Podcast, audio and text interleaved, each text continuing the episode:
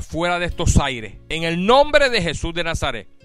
Y declaro que este lugar está totalmente saturado y lleno de la presencia de los ángeles del Señor. Y ligo la mente de este pueblo a la mente de Jesucristo, porque cada uno de ellos tiene la mente de Cristo. Y gracias nuevamente por esta maravillosa oportunidad que me permite de compartir tu palabra. Y todo esto lo declaro en el nombre que es sobre todo nombre, en el nombre de Jesús. Amén. Y amén. Dale al Señor un fuerte aplauso en esta mañana. Gloria a Dios. Saluda al que está cerquita de ti y dile, prepárate a escuchar la palabra de Dios. Y prepararse es concentrarse en el mensaje y en lo que Dios tiene para tu vida. ¿Cuántos de ustedes saben que Dios tiene una palabra específica para tu vida? Él ha pensado en ti. Él sabe que tú ibas a estar aquí en esta mañana. Entonces, como Él conoce toda situación que tú estás pasando, toda situación, sea positiva, negativa, cualquier problema, eh, lo que sea, él, él conoce tu vida. Pues Él quiere en esta mañana sembrar una palabra específica para que tú entiendas que Él está tratando de hacer lo máximo para sacarte de ese problema. Pero tú tienes que estar qué? El que tiene oído para oír, oiga. Siempre lo recalco, no dejes que tu mente divague. Porque en el momento que tu mente divaga puede ser en ese preciso momento en que la palabra que Dios tenía para ti venía a sembrarse en tu espíritu y la perdiste. Así que tienes que estar ahí bien concentrado y mirando bien las escrituras y, entendiendo lo que Dios quiere hablarte en esta mañana para que tú puedas salir de aquí en esta mañana con un nivel más alto de fe. Porque cada vez que nos exponemos a la palabra, nuestro nivel de fe va creciendo. Porque la fe viene por donde? Por el oír y el oír. Tú conoces a Jesús porque alguien te impartió fe. Tú escuchaste a alguien hablar de Jesús alguien te invitó a la iglesia o alguien te habló de la palabra o a través de la televisión escuchaste un mensaje, algo tú escuchaste de la palabra que se encendió esa semilla. Hasta que llegó el día en que ya esa, esa semilla estaba preparada para dar el fruto. ¿Qué fruto? El fruto de la salvación. Que tuviste la convicción de recibir a Cristo como tu único Señor y Salvador. Amén. Bueno, yo quiero en esta mañana que tú vayas a la palabra del Señor que vayas al Salmo, quiero que vayas al, no, perdóname, Proverbios 15. Mantente en Proverbios 15. Ya mismito vamos a dar lectura. Proverbios 15.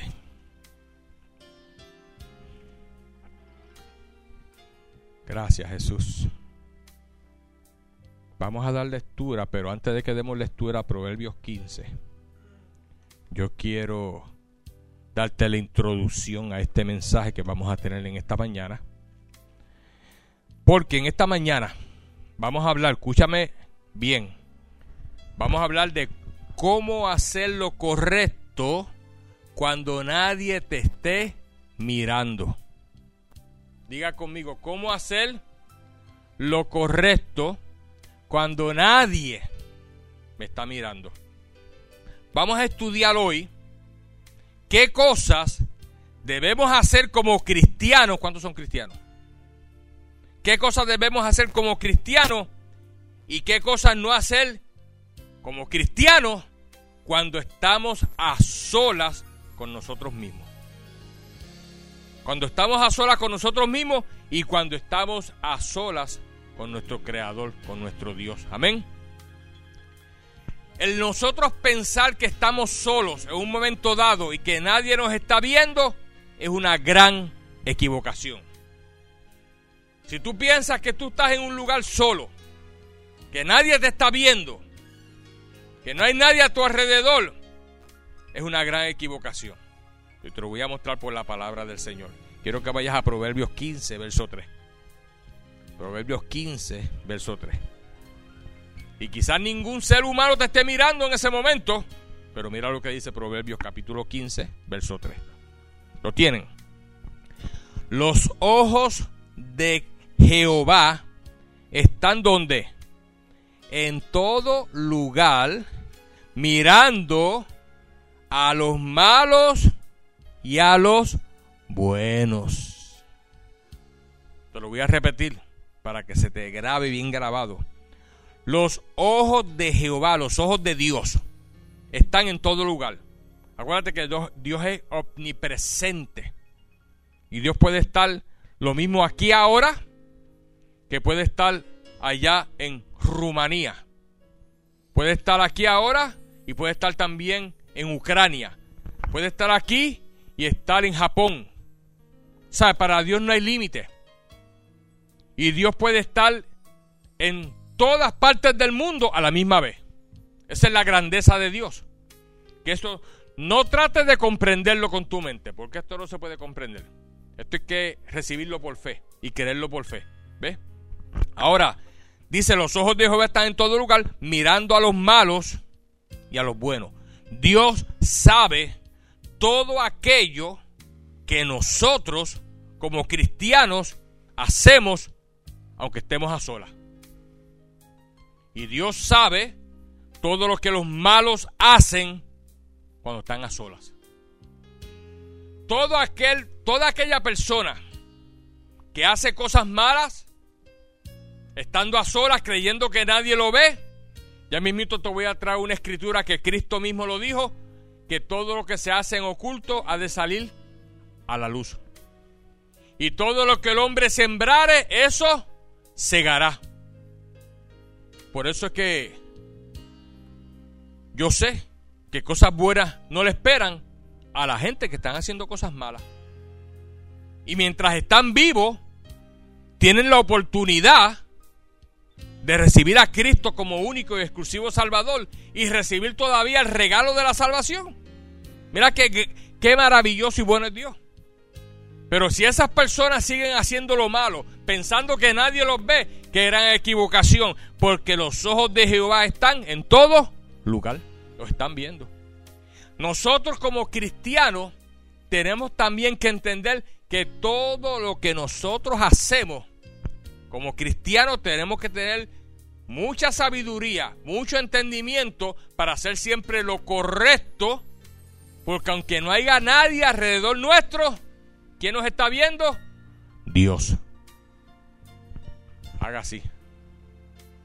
I'm watching you. Dios te dice, te estoy viendo.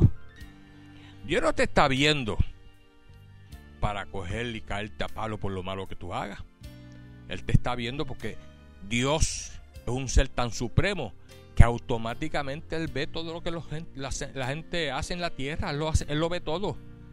imagínate, vamos a verlo de esta manera, a ver si podemos internalizarlo en nuestra mente. Tú has visto esas personas que están en el lobby cuidando los edificios, que tienen como 15 monitores así frente a ellos. Y tienen un monitor aquí para el primer piso, el segundo piso, el lobby, para estos apartamentos. Ellos están prácticamente monitoreando todo el edificio. Y sale alguien por esta puerta y lo ven. Eso es algo, eso es una centésima parte de lo que puede hacer Dios. Porque Dios no necesita monitores, número uno. Dios en su ser, internamente en su ser, tiene la capacidad de ver eh, es que Dios, esto es tan grande, hermano, de ver todo lo que cada ser humano en esta tierra hace. Él lo ve todo. Es más, todavía Dios va más profundo. Dios dice en la Biblia que conoce los pensamientos de todos los seres humanos. De gente mala y gente buena.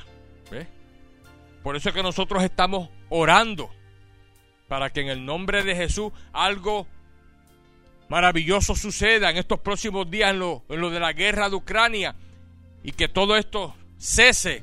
Pero los malos, los que están haciendo lo malo, si no conocen a Cristo ni se arrepienten ni le entregan su corazón a Cristo, cosas buenas no le vienen. Y es que no, no es que uno lo quiera, es que es, es algo que está establecido en la palabra. Todo lo que el hombre sembrare, eso mismo segará. Y tenemos que estar manteniendo nuestra oración y nuestro clamor y declarando la palabra del Señor para que Dios siga ayudando a ese pueblo, pero nosotros tenemos que trabajar con nosotros mismos porque nosotros tenemos que mantenernos siempre rectos delante de la presencia de quién? De Dios. Le damos un aplauso a nuestro Señor Jesucristo. Gracias Jesús. Quiero llevarte a otra escritura donde afirma todavía esto que estoy diciendo. Porque primera de Pedro, primera de Pedro, el capítulo 3 y el verso 12. Verso 12 dice, capítulo 3, primera de Pedro, dice, porque los ojos del Señor, los ojos del Señor están sobre los justos y sus oídos atentos a qué? A sus oraciones. Pero el rostro del Señor está en contra de aquellos que hacen el mal. O sea, cuando hay personas que están haciendo cosas malas, cosas malas, hermano, créame, Dios se encargará de esas personas. Esas personas van a recibir lo que están sembrando. ¿Ve? Allá en lo de la guerra de Ucrania, eh, capturaron unos soldados rusos, jovencitos. No sé si lo vieron en las noticias. Los capturaron y unos de ellos se entregaron y le dijeron a los de Ucrania, a los soldados de Ucrania, donde ellos se entregaron, que ellos habían sido engañados. Cuando estaban en Rusia, que estaban en la milicia, les habían dicho que iban a unos ejercicios militares para esa región, que no era cuestión de guerra. Y ellos fueron allí pensando que eran unos ejercicios militares que no sabían que ellos iban a entrar a Ucrania y que iba a haber esa matanza de civiles. Y estaban hasta llorando esos jovencitos, 19, 20 años. Los obligaron a entrar, en el army. Eh, los padres se comunicaron con los padres de esos soldados rusos. Y, ellos llorando hablaron con la mamá por teléfono, explicándole que ellos no sabían que los comandantes de ellos los habían engañado, diciéndole que ellos iban por unos ejercicios militares. Imagínate la maldad que hay en los corazones de esos hombres para engañar a esos jovencitos y decirles que ellos, no, ustedes no se preocupen, ustedes unos ejercicios militares allá, estamos aquí cerquita de este lugar, pero olvídese, no, no va a haber guerra. ¿Y cuántas veces Putin no dijo que no iba a invadir Ucrania? ¿Cuántas veces lo repitió? Yo diría que hasta cientos de veces. Y cada vez que lo entrevistaba, no, un presidente de un país mintiendo a la humanidad. Por eso es que cosas buenas no le van a venir a esa gente, especialmente esos líderes. Ahora mismo ustedes saben que eh, Hitler, ¿en qué, ¿en qué paró Hitler que hizo tanta destrucción y matanza con la guerra? Él se mató, él se quitó la vida. Eh, Saddam Hussein, ¿se recuerdan?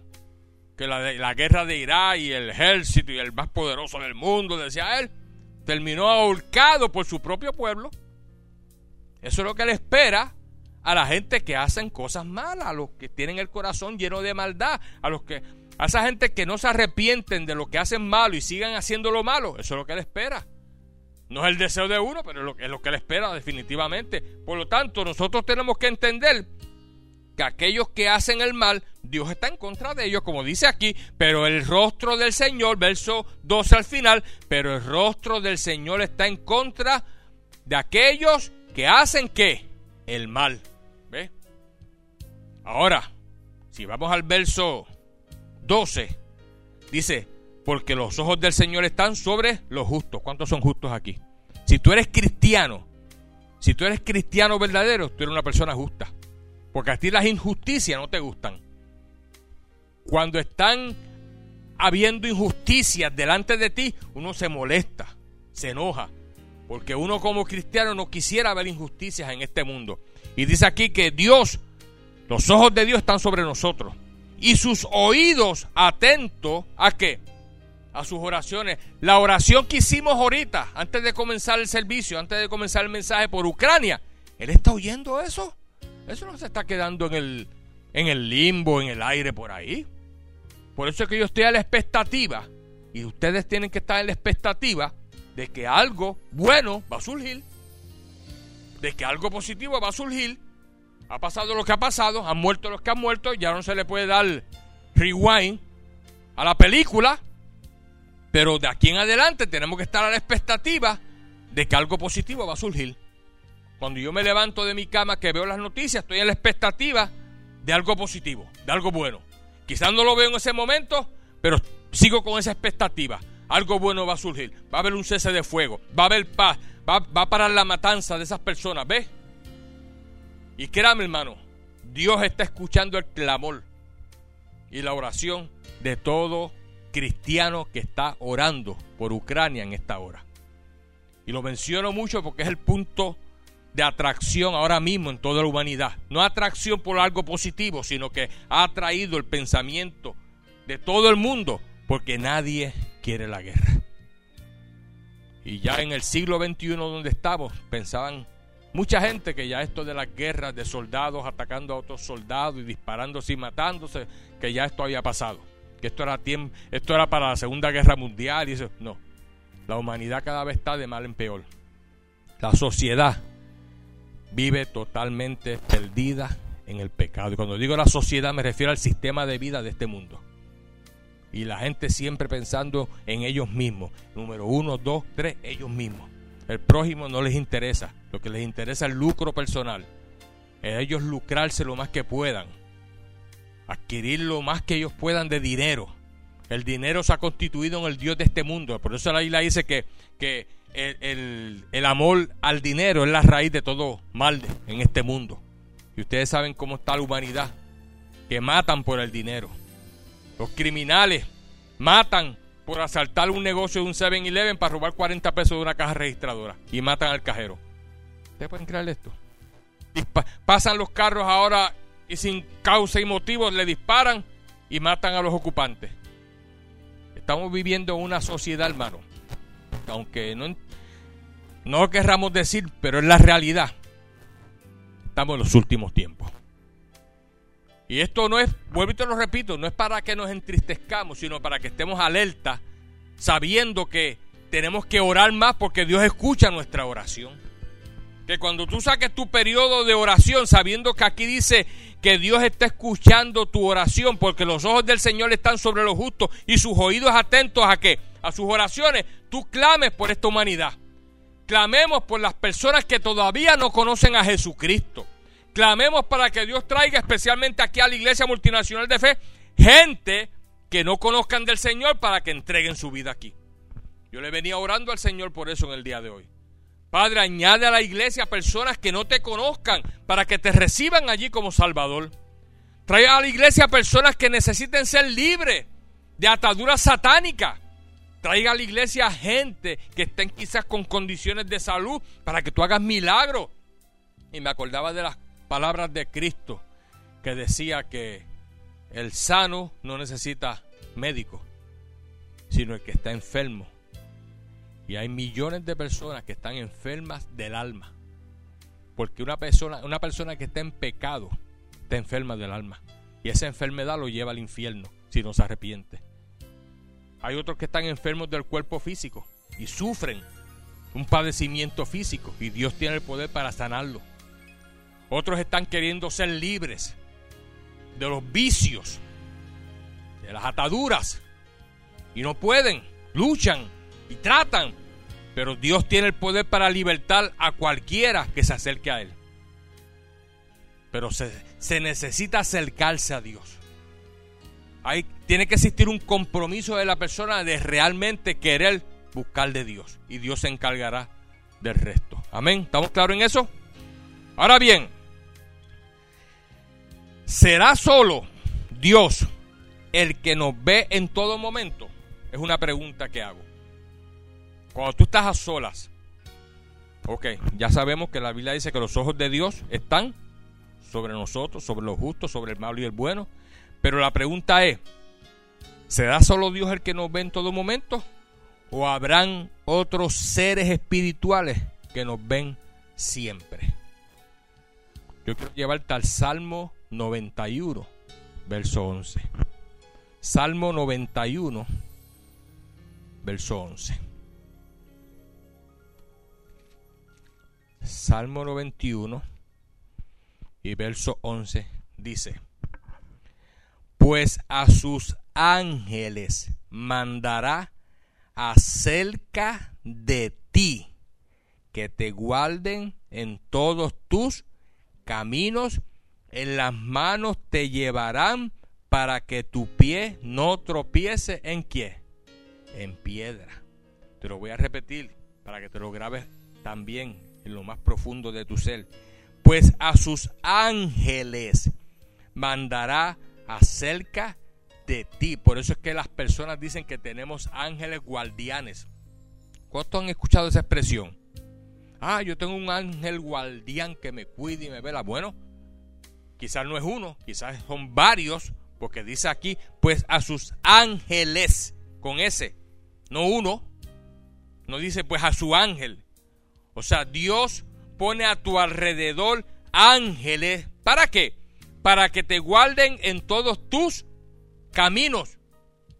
Y más, en las manos te van a llevar para que tu pie no tropiece donde? En piedra.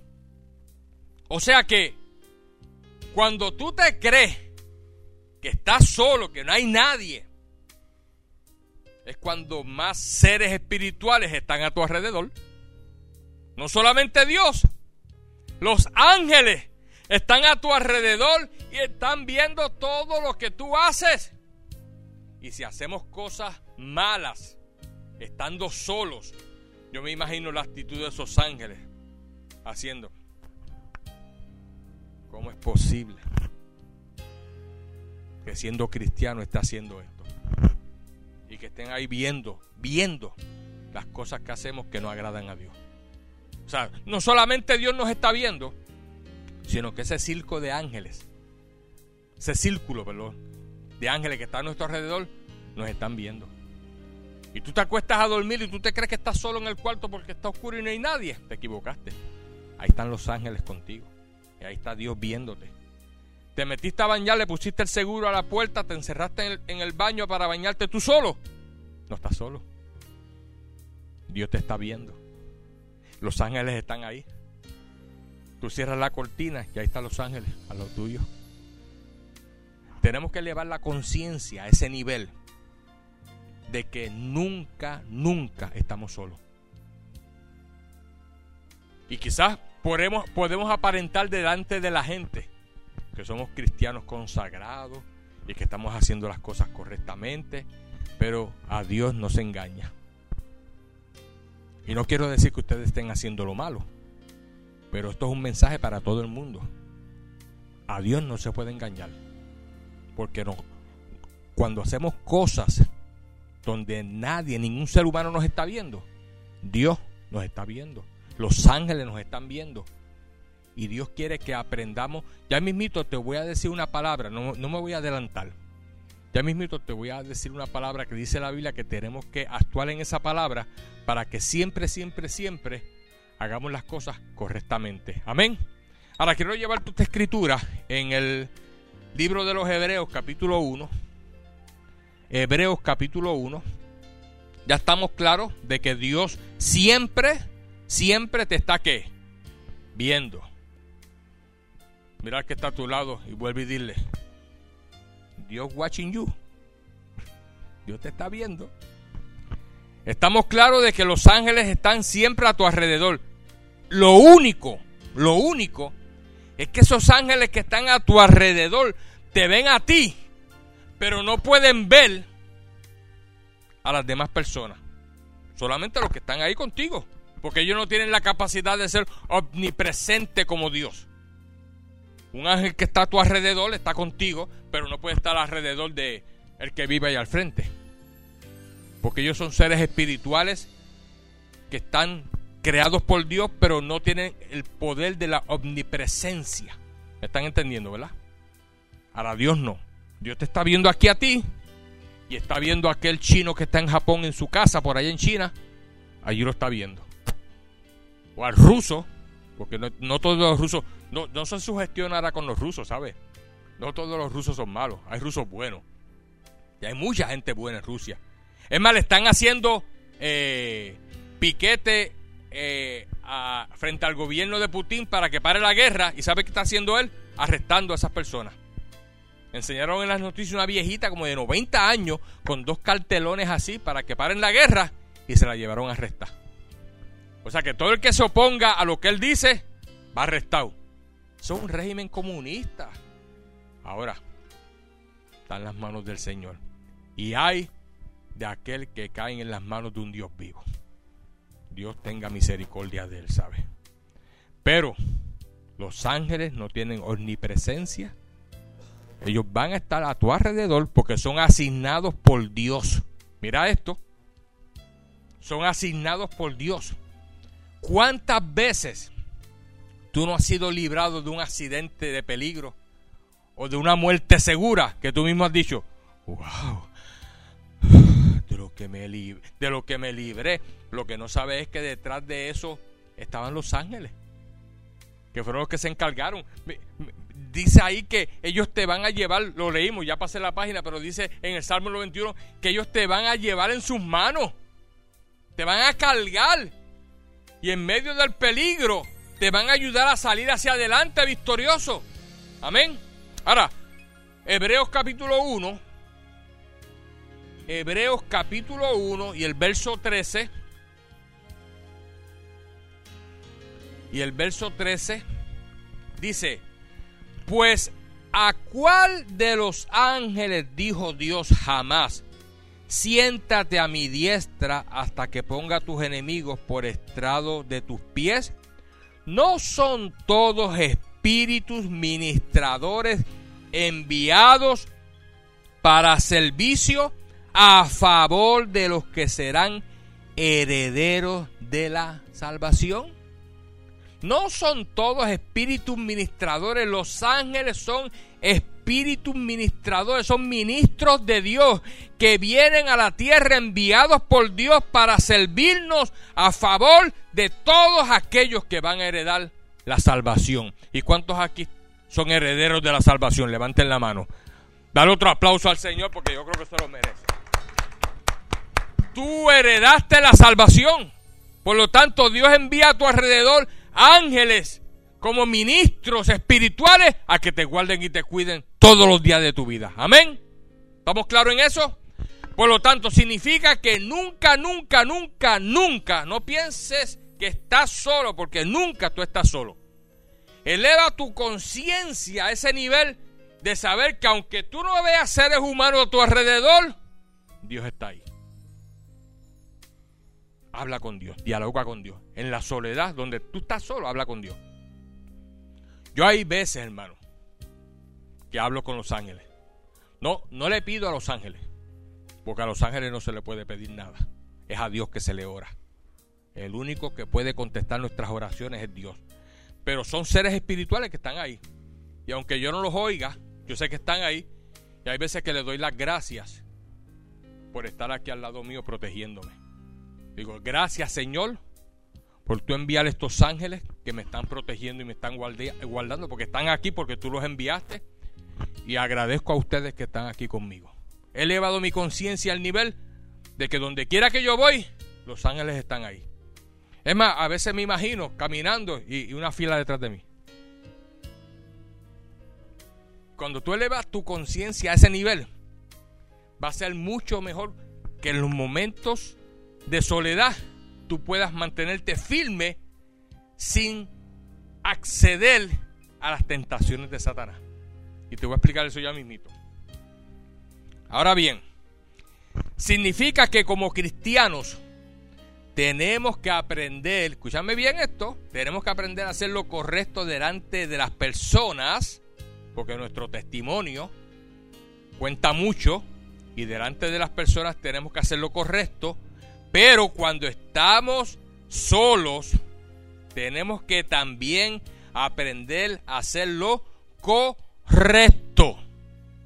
No porque no estemos con nadie a nuestro alrededor, vamos a hacer pocas vergüenzas o cosas malas. Porque realmente a quien tenemos que agradar es a quién? Es a Dios. ¿Cuántas veces tú has tratado de agradar a las personas que están a tu alrededor? Y como quiera se enojan contigo por, por cosas sin sentido.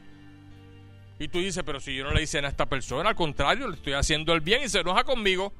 Pues, pero estás haciendo lo correcto. Pero delante de Dios te garantizo que Dios jamás se va a enojar contigo. Al contrario, Él se va a alegrar viendo que tú estando a solas procuras hacer cosas que lo agraden a Él. ¿Ves? Y cuando nosotros estamos solos, separados de todo ser humano, sabiendo que no hay nadie a nuestro alrededor que nos pueda ver, y hacemos las cosas correctas, estamos agradando a quién? A Dios. Y cuando agradamos a Dios y tenemos a Dios de nuestra parte, lo tenemos aquí en nuestra mano porque nos complace, nos bendice, nos llena de bendiciones. Mira hermano, es el regalo más grande que podemos tener aquí en la tierra. Pedirle a Dios y que cumpla nuestras peticiones en el nombre de Jesucristo. Ahora bien, la clave, diga la clave, para poder hacer siempre lo correcto delante de Dios, especialmente cuando ningún humano, ningún ser humano te está mirando, la vamos a encontrar en el, en el libro de Tito. Vamos a Tito. Me recuerdo un vecino que vivía allá en Puerto Rico frente a mi casa. Se llamaba Tito. Y le decían, Tito. ¿Cuántos conocen aquí gente que se llaman Tito? Eso viene de otro nombre, ¿verdad que sí? ¿Verdad que no me acuerdo de cuál, pero no, Tito es como un subnombre dado a un nombre completo, ¿ves? Pero vamos aquí a buscar Tito capítulo 2 y vamos al verso 1.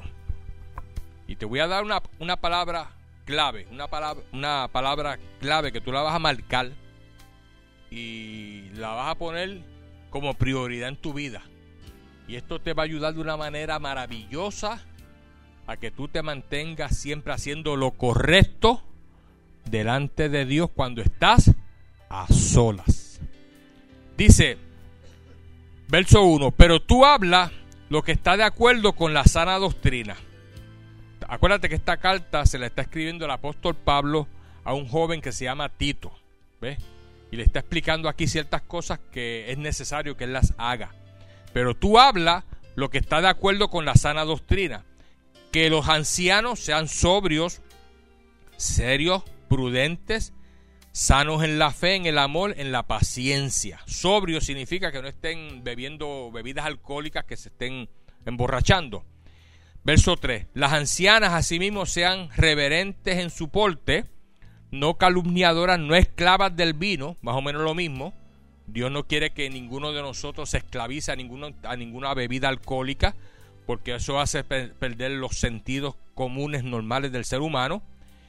Y dice, no esclavas del vino, maestras del bien, que enseñen a las mujeres jóvenes a amar a sus maridos y a sus hijos, a ser prudentes, castas, cuidadosas de su casa, buenas, sujetas a sus maridos, para que la palabra de Dios no sea blasfemada.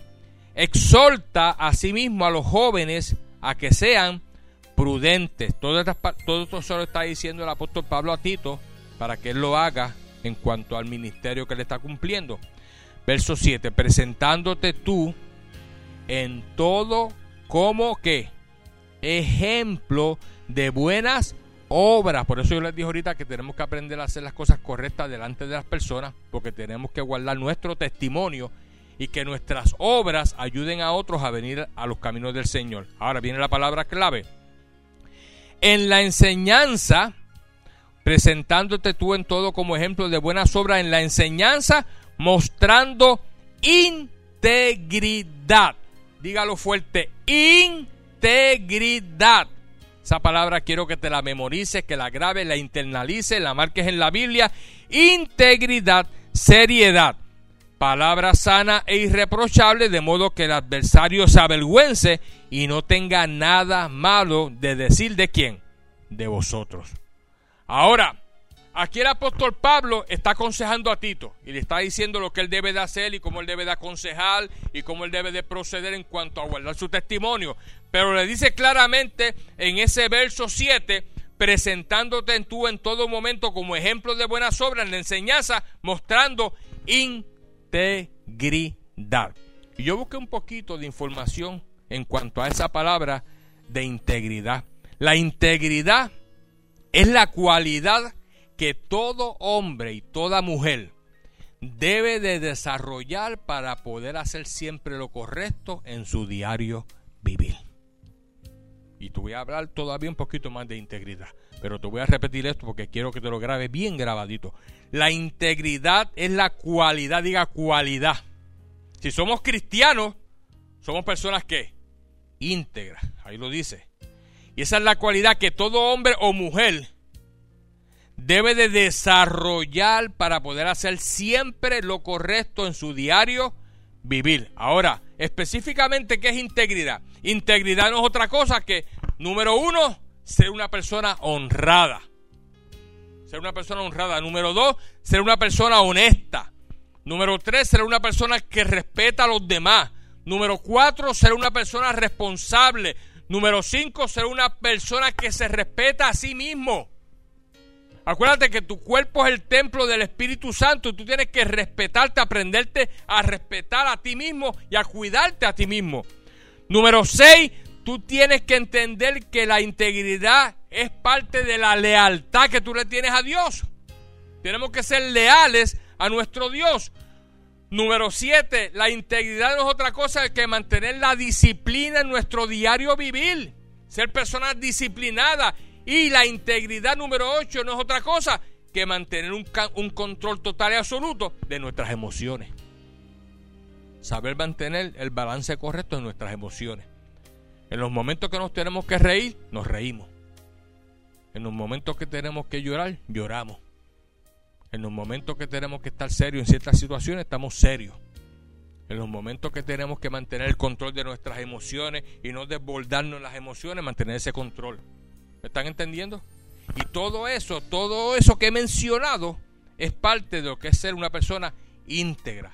Ahora, la integridad es una elección personal que cada persona tiene que tomar. Yo no te puedo obligar a ti a ser íntegro. Esto tiene que ser algo que nazca de ti. Pero yo soy cristiano, yo le sirvo al Señor, yo quiero hacer las cosas correctamente, quiero ganarme almas, para el Señor, yo no quiero que el pecado me esté controlando, yo quiero, por lo tanto, yo voy a proponer en mi corazón ser una persona íntegra, una persona que realmente sea leal a quién, a Dios. Y eso es una decisión propia que tú tomas. Para fortalecer la integridad, tú necesitas crecer en el conocimiento de Dios a medida que tú vas creciendo en el conocimiento de Dios, tú te vas poniendo una persona más íntegra. Y más vas a desear hacer lo correcto delante de Dios. Si haces algo que tú sabes que no agrada a Dios, rápidamente te, cae ese cargo de conciencia, te tiras de rodillas y empiezas a pedirle perdón al Señor. Porque estás desarrollando ese sentido de la integridad y no quieres defraudar a Dios. No quieres que Dios te mire con ojos incorrectos. Él que, tú quieres que Dios siempre te esté mirando de la manera correcta. Ese es mi Hijo amado, en quien tengo complacencia, porque siempre hace lo correcto delante de mi presencia. Aunque esté a solas, hace lo que debe de hacer delante de mí. ¿Me están entendiendo? Y nosotros tenemos que entender que eso es una elección personal porque Dios nos ha dado el maravilloso libre albedrío que tenemos tú no quieres ser íntegro y quieres hacer las cosas que a ti te da la gana, no hay problema. Dios te deja. ¿Tú te crees que Dios te va a obligar a hacer cosas que a Él le agraden? Eso tiene que ser algo voluntario. Ahora, si tú eres cristiano, si tú estás sirviendo al Señor, pues tú tienes que entender que te conviene un millón de veces desarrollar la integridad, porque mientras más tú te acerques a Dios, más bendiciones vas a tener en la tierra más protección de parte de Dios. Dios va a cuidarte a ti, a tu familia, a tus hijos, tus nietos. Dios va a cuidar tus propiedades. Dios va a, prosperarte en la tierra donde Él te ha puesto a vivir. Él te va a dotar de salud en tu cuerpo físico. Él te va a dar tantas bendiciones que nos conviene, nos conviene ser personas íntegras delante de Dios. Y esto es una decisión personal. La integridad es un compromiso adquirido para con Dios de lealtad total a Él. ¿Ustedes no han visto cómo los presidentes aquí necesitan personas leales a ellos para ellos poder confiar en ellos? Los presidentes de las naciones, o alcaldes, o gobernadores, necesitan gente leales. Gentes que estén ahí sirviéndole a ellos pero con lealtad, para que puedan ayudarlo a hacer el trabajo que esa persona tiene que hacer. ¿Ves? Aquí yo le doy gracias mil veces a Dios por mi hermano Miguel de Jesús. Porque él es aquí mi asistente. Y él es bien leal. Y cuando yo le digo, hermano Miguel, mira, necesitamos hacer esto, aquello, lo otro, o si pastor lo, lo hace contento. Y qué malo cuando tú le dices a alguien que te ayude en algo, o que sea leal contigo en algo y que lo haga disgustadamente, enojado. Uno no quiere tener personas así al lado de uno. Pues así es Dios también. Dios quiere que tú le seas leal, pero que lo hagas con gozo, con alegría, no a regañadiente. Pero para fortalecer la lealtad y la integridad, tienes que entender que la Biblia, la Biblia, este libro sagrado que se nos ha sido dado, es imprescindible que tú lo leas todos los días, lo estudies, lo medites, porque esa lealtad, esa integridad va a crecer a través de tú el conocimiento que tú tengas de Dios. Amén. Una persona íntegra que le ha entregado su corazón a Jesús, difícilmente perderá el regalo de la salvación de su alma. Difícilmente perderá el regalo, porque la salvación es un regalo, es un don divino de Dios. Somos gracia, somos salvos por gracia. Y esto no es don de los hombres, es don de Dios. No nos cuesta un centavo solamente entregar el corazón a Jesucristo y pasamos de muerte a vida. ¿Ve? Y cuando nosotros aprendemos a ser realmente fieles a Dios, íntegros a Dios, Dios te promete a ti que cuando tú salgas de esta tierra vas a pasar el resto de tu vida junto a Él por toda la eternidad. Amén. Búscate rapidito el Salmo 15. Salmo 15. Búscate el Salmo 15. Gloria a Dios. Salmo 15 y el verso 1. Mira lo que dice. Jehová, ¿quién habitará en tu tabernáculo? ¿Quién morará en tu monte santo? El que anda en qué? En integridad. Wow. Como dicen en mi país, más claro no canta un gallo. Ahí te lo está diciendo. Jehová, ¿quién habitará en tu tabernáculo? ¿Quién morará en tu monte santo? El que anda en integridad y hace justicia y habla verdad donde? En su corazón, el que no está mintiendo ni engañando a la gente, el que no calumnia con su lengua, el que no está bochinchando ni chismeando de los demás. Y dice aquí, ni hace mal a su prójimo, ni admite reproche alguno contra su vecino, aquel a cuyos ojos el vil y menospreciado, el vil es menospreciado, pero honra a los que temen a Jehová el que aún jurando en daño suyo, no por eso cambia, quien su dinero no dio a usura, ni contra el inocente admitió cohecho, el que hace estas cosas no resbalará jamás. Diga, el que hace estas cosas no resbalará jamás.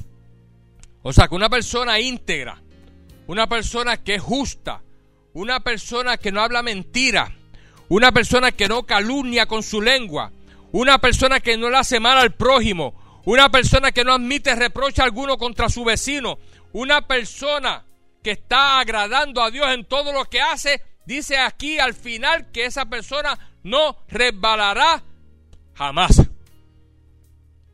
En otras palabras, va a estar siempre firme.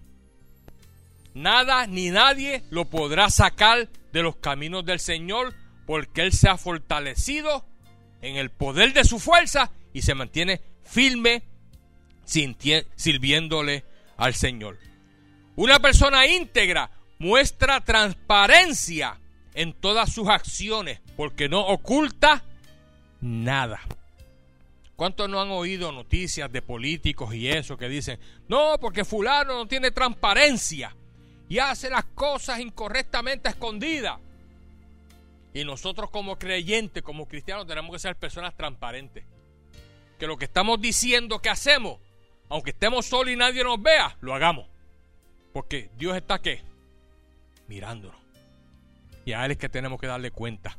Mira lo que Cristo dijo en cuanto a, lo, a hacer cosas en lo oculto. Mira, búscate Marcos capítulo 4.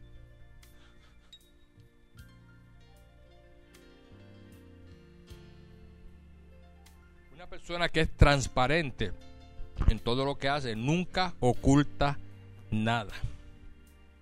Búscate Marcos, el Evangelio de Marcos.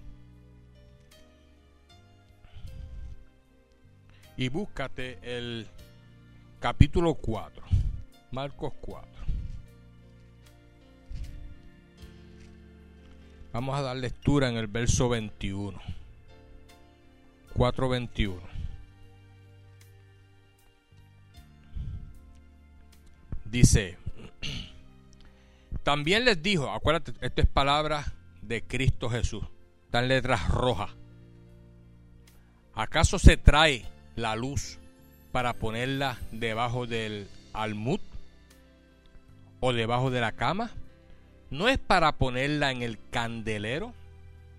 Porque no hay nada oculto que no haya de ser manifestado, ni escondido que no haya de salir a qué? A la luz. Y dice el verso 23, si alguno tiene oídos para oír, oiga. Mira que está cerca de ti, dile, ¿estás escuchando? Lo voy a repetir. Dice, porque, verso 22, porque no hay nada oculto que no haya de ser manifestado, ni escondido que no haya de salir a la luz. Todo lo que el hombre hace en tinieblas va a salir tarde o temprano a la luz. Eso es regla, hermano. Eso es regla. Por eso tenemos que tener mucho cuidado con las cosas que nosotros hacemos cuando estamos a solas.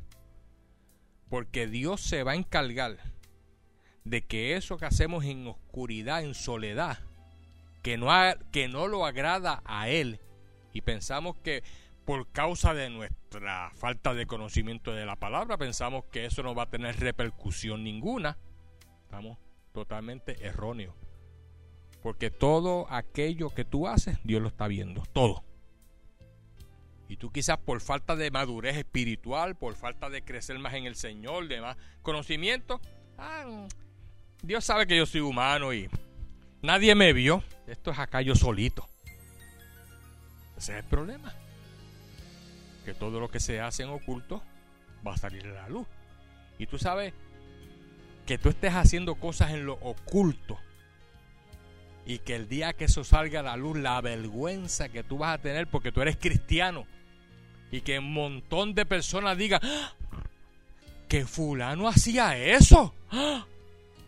¿Me están entendiendo? No, yo no puedo creerlo. Pero si él va a la iglesia. Bueno, va a la iglesia. El problema es que él entra a la iglesia, pero no ha permitido que la iglesia entre en él. ¿Eh? No ha permitido que el Espíritu Santo lo transforme, lo cambie. Ha habido una, una entrega a mitad.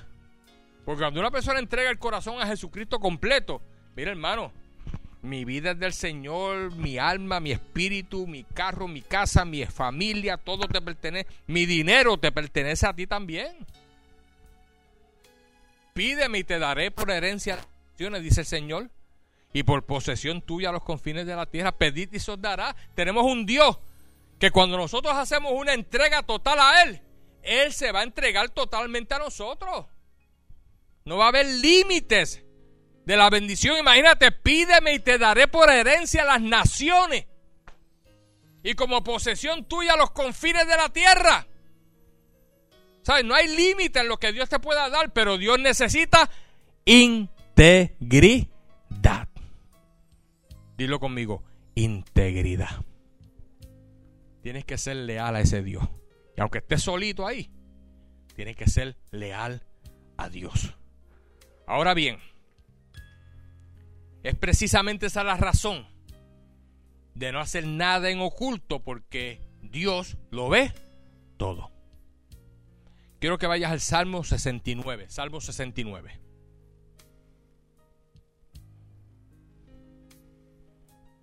Salmo 69.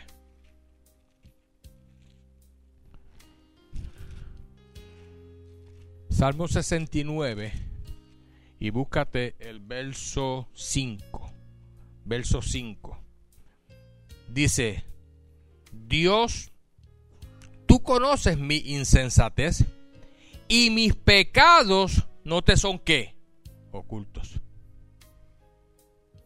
Si tú pensabas que tú podías hacer cosas en lo oculto que nadie se iba a enterar, quizá nadie se enteró de tu familia, nadie de tu círculo tuyo se enteró, pero el mero mero, a quien tú le sirves, al que te transformó y te cambió y te dio el Espíritu Santo, ese ve si estás haciendo algún pecado en lo oculto.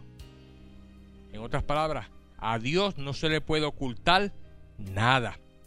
Y necesitamos, como te dije ahorita, necesitamos elevar nuestra conciencia de que nunca estamos solos y que como cristianos debemos evitar a toda costa el hacer actos que no agradan a Dios, actos pecaminosos. Y especialmente cuando nadie nos está viendo. El mayor porcentaje de los pecados cometidos por los cristianos es en los momentos de soledad. Ese es el problema. Pero cuando el cristiano madura y crece y conoce esto, todo eso cambia, ¿ves? Pero los cristianos que son del montón, vamos a decir así, que van a la iglesia, están ahí oyendo un servicio, después leen un chispito la Biblia si acaso, oran un poquitito, pero cuando están solos, que se ven solos, como la, la vieja criatura todavía está ahí latente, comienzan a hacer cosas que no agradan a Dios. Y el gran por ciento de los cristianos que están en la soledad hacen cosas que no agradan a Dios. ¿Por qué? Porque no han desarrollado su conciencia en saber que Dios está con ellos siempre a través del Espíritu Santo. El Espíritu Santo lo escudriña todo. Mira, 1 Corintios 2. 1 Corintios 2, rapidito. Mira lo que dice. Primera de Corintios capítulo 2, verso 9. Dice, antes bien, como está escrito, cosas que ojo no vio, ni oído oyó, ni han subido en corazón de hombre, son las que Dios ha preparado para los que le aman. Pero Dios nos las reveló a nosotros por el Espíritu, porque el Espíritu, y está con E mayúscula, significa que es el Espíritu Santo, todo lo escudriña aún lo profundo de Dios, porque ¿quién de los hombres sabe las cosas del hombre? Sino el Espíritu del hombre que está en él. En otras palabras, a Dios no se puede engañar porque a través del Espíritu Santo Dios lo ve todo. Así tampoco nadie conoció las cosas de Dios, sino el Espíritu de Dios. El Espíritu Santo mora en ti. Y para entonces estar más claro en esto, Dios no te ve de afuera hacia adentro, Dios te ve de adentro hacia afuera. Porque Él está dentro de ti. Dice que Él escudriña lo más profundo de ti. Él conoce el mínimo pensamiento que pasa por tu memoria, por tu mente, Él lo conoce. Y Él lo que quiere es que todos los días tú aprendas a hacer las cosas correctamente, a ser una persona cada día más íntegra. ¿Ves? Ese es el deseo de Dios. Estoy terminando. Solamente una, dos, cuatro, cinco, seis, siete. Satanás, nuestro adversario. Cuando yo escribo Satanás en la libreta, yo trato de escribirlo con letra minúscula. Eso es Satanás, no. Satanás. Entonces, él no se merece que se le ponga letra mayúscula. Es el adversario, el enemigo nuestro. Satanás tratará de engañarte. Mira, escúchame bien, pon atención. Satanás tratará de engañarte haciéndote creer que estás solo. Esa es, la lucha que tenemos. Él te va a hacer creer que estás solo. Y cuando tú estás en esos momentos de soledad, si estás débil espiritualmente, Él comienza a bombardear tu mente con los dardos de qué. ¿Se recuerdan el domingo que les expliqué? Los dardos de fuego, que son los pensamientos que vienen a la mente trayendo las tentaciones de Él. Entonces, en ese momento de, soledad que Él te está mirando, porque Él es un espíritu, o si no los demonios, quizás no Satanás directamente, los demonios que Él envía, ¿Cuántos saben que de la misma manera que Dios envía ángeles, Satanás envía demonios? Y dice, mira, eh, cuando este esté ahí solito, ahí, que no haya nadie al lado de él, comiencen a atacarle su mente con estos pensamientos de, de, de, de esto y de esto y de esto y de esto, porque en uno de esos va a caer. Y mi intención es que desobedezca a Dios para que cada día, en vez de crecer, se hunda más. Y Él te va a atacar. Esto le pasa a todos los cristianos, pastores, líderes. Pero mientras más fortalecido tú estás en el Señor y en el poder de su fuerza, cada vez que vengan esos dardos de fuego a tu mente, tú vas a decir, no. Yo quiero estar íntegro delante del Señor. Y te resistes. No, no lo voy a hacer. Santiago capítulo 1, eh, perdón, búscalo, verso 12. Santiago. Santiago capítulo 1 y el verso 12. Dice, bienaventurado el varón que soporta, ¿qué dice ahí? La tentación, porque cuando haya resistido la prueba, recibirá la corona de vida que Dios ha prometido a quién? A los que le aman. O sea, tú eres bienaventurado si en los momentos de soledad, que es cuando el enemigo se va a aprovechar y te va a bombardear tu mente con los dardos de fuego a ver si tú caes en uno de ellos, Tú eres bienaventurado si te mantienes íntegro, peleando la buena batalla de la fe, diciéndole a Satanás, escrito está. No te quedes ahí así, obsoleto, sin decirle nada. Porque los pensamientos van a estar lloviendo en tu mente. Pero tan pronto tú le digas al diablo o a los demonios, escrito está. Y le citas la palabra, esos demonios se van esos demonios se van. Porque tú te estás sometiendo. Mira lo que dice ahí mismito Santiago 4.7. Dice, someteos pues a Dios, resistid al diablo y huirá de quién? De vosotros. Si tú te sometes a Dios realmente, si tú eres íntegro y tú resistes firmemente esos ataques y esos dardos de Satanás, dice que Él va a huir de tu presencia. Él va a decir, con este ya yo no puedo más. Es más, y te pones a leer la Biblia en ese momento y pones música cristiana y comienzas a adorar a Dios y Él va, mira, a huir con el rabo metido entre las patas. Porque Dios, el, el diablo no resiste ver un cristiano adorando a Dios. Y si te vas de rodillas, olvídate. Él no resiste ver un cristiano adorando a Dios y menos de rodillas. Pero tenemos, hermanos, que proponernos esto. Dios nos va a encaminar a nosotros, las personas íntegras, por el camino correcto. Si Dios ve integridad en ti, Él te va a ayudar, créeme. Proverbios 11.3. Proverbios 11.3. Dice, la integridad de los restos los encaminará, pero destruirá a los pecadores la perversidad de ellos. No dice ahí que Dios va a destruir a los pecadores, dice la perversidad de ellos los va a destruir.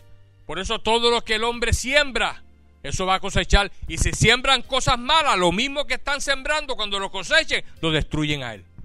La perversidad, dice aquí, de los pecadores los va a destruir. Pero la integridad de los restos los va a qué? A encaminar. ¿Los va a encaminar por dónde? Por el camino. Dios te va a encaminar a ti por el camino correcto. Vas a ser un hombre honrado. Vas a manifestar la honestidad en todo momento. Él te va a encaminar, te va a ayudar. Él te va a ayudar a que tú puedas tener un corazón que realmente ames y respetes al prójimo. Vas a tener compasión con el prójimo que necesita tu ayuda. Él te va a encaminar a ti a que tú puedas ser una persona responsable con todo lo que tú haces, con tus obligaciones especialmente. Dios te va a encaminar a que tú puedas enseñarle a otras personas lo que es la disciplina, para que las personas puedan aprender a ser disciplinados en el Señor. Y Dios quiere que tú sepas hoy, escúchame bien, el que esté en integridad y camine en integridad y no cometa o haga pecados en lo oculto y hace lo correcto, cuando nadie lo está mirando, será salvo. Diga, será salvo. ¿Por qué tú le sirves al Señor? ¿Cuál, cuál es tu meta final? ¿Ser salvo? Proverbios 28, 18.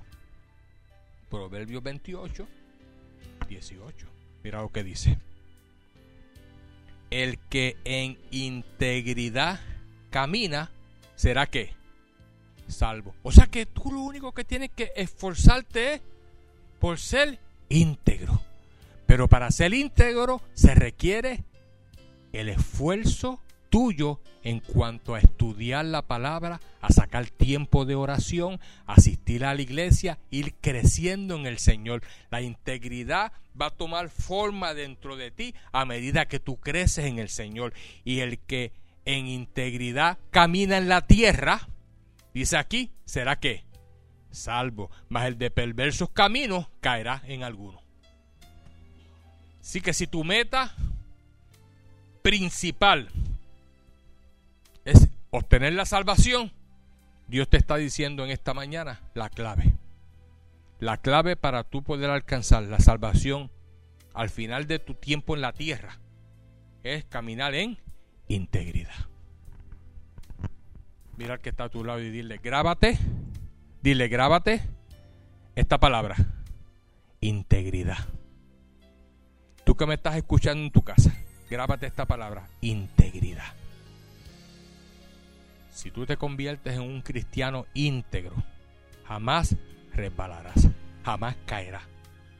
Y vas a obtener el regalo más maravilloso, hermano. Por lo que nosotros estamos aquí en la iglesia, vamos a obtener la salvación de nuestras almas. Amén. Le damos un aplauso fuerte al Señor. Gloria a Dios. Vamos a ponernos de pie.